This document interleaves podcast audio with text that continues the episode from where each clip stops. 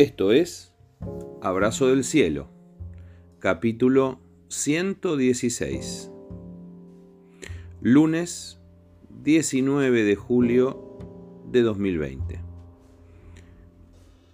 Hoy compartimos Mujer Virtuosa. Esa mujer le hace bien y no mal todos los días de su vida. Proverbios 31:12 en la nueva traducción viviente. Cuando el libro de Proverbios escribe acerca de la mujer virtuosa, aparece en escena mi madre. Hoy cumpleaños doña Marta, mamá, abuela, abu, Lilita. Será un cumpleaños diferente. Como todo, es diferente en este primer año de ausencia de papá. Pero sé que Dios la sostiene de lo alto porque es su promesa para las mujeres que han perdido a sus maridos. Padre de los huérfanos y defensor de las viudas, es Dios en su santa morada. Salmo 68.5. Mucho antes de que se hablara de pastoras, ella pastoreaba. ¿Y cómo? Fue un sostén inquebrantable para mi padre toda la vida. Sé que él no hubiera podido hacer lo que hizo sin ella al lado. Lo sé porque lo vi. Lo sé y no exagero. Sé que ella fue más de la mitad de aquel juego de dos.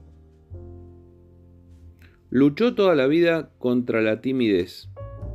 Eso viene de fábrica en algunos casos y tiende a demorar todo lo que cuesta vencerla, con su peso de inseguridades.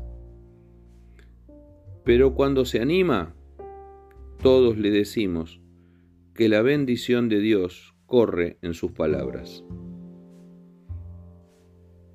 Hoy la saludamos desde aquí con abrazos y besos. Ella que ha hecho bien todos los días. Ella que bendice desde la cocina. Pastas, tuco, albóndigas, asado al horno con papas, milanesas con puré, pizza, tortas, pasta frola y flan. Pídanle lo que quieran. Ella que ha bendecido a mi padre durante los más de 55 años de ministerio pastoral ella que ha aconsejado y tejido en las sombras para sostener todo el andamiaje. Ella que fue la clave para que todo pudiera seguir adelante en los peores, y sepan que hubo peores, momentos. Nunca pretendió títulos ni lugares de honor, siempre el bajo perfil.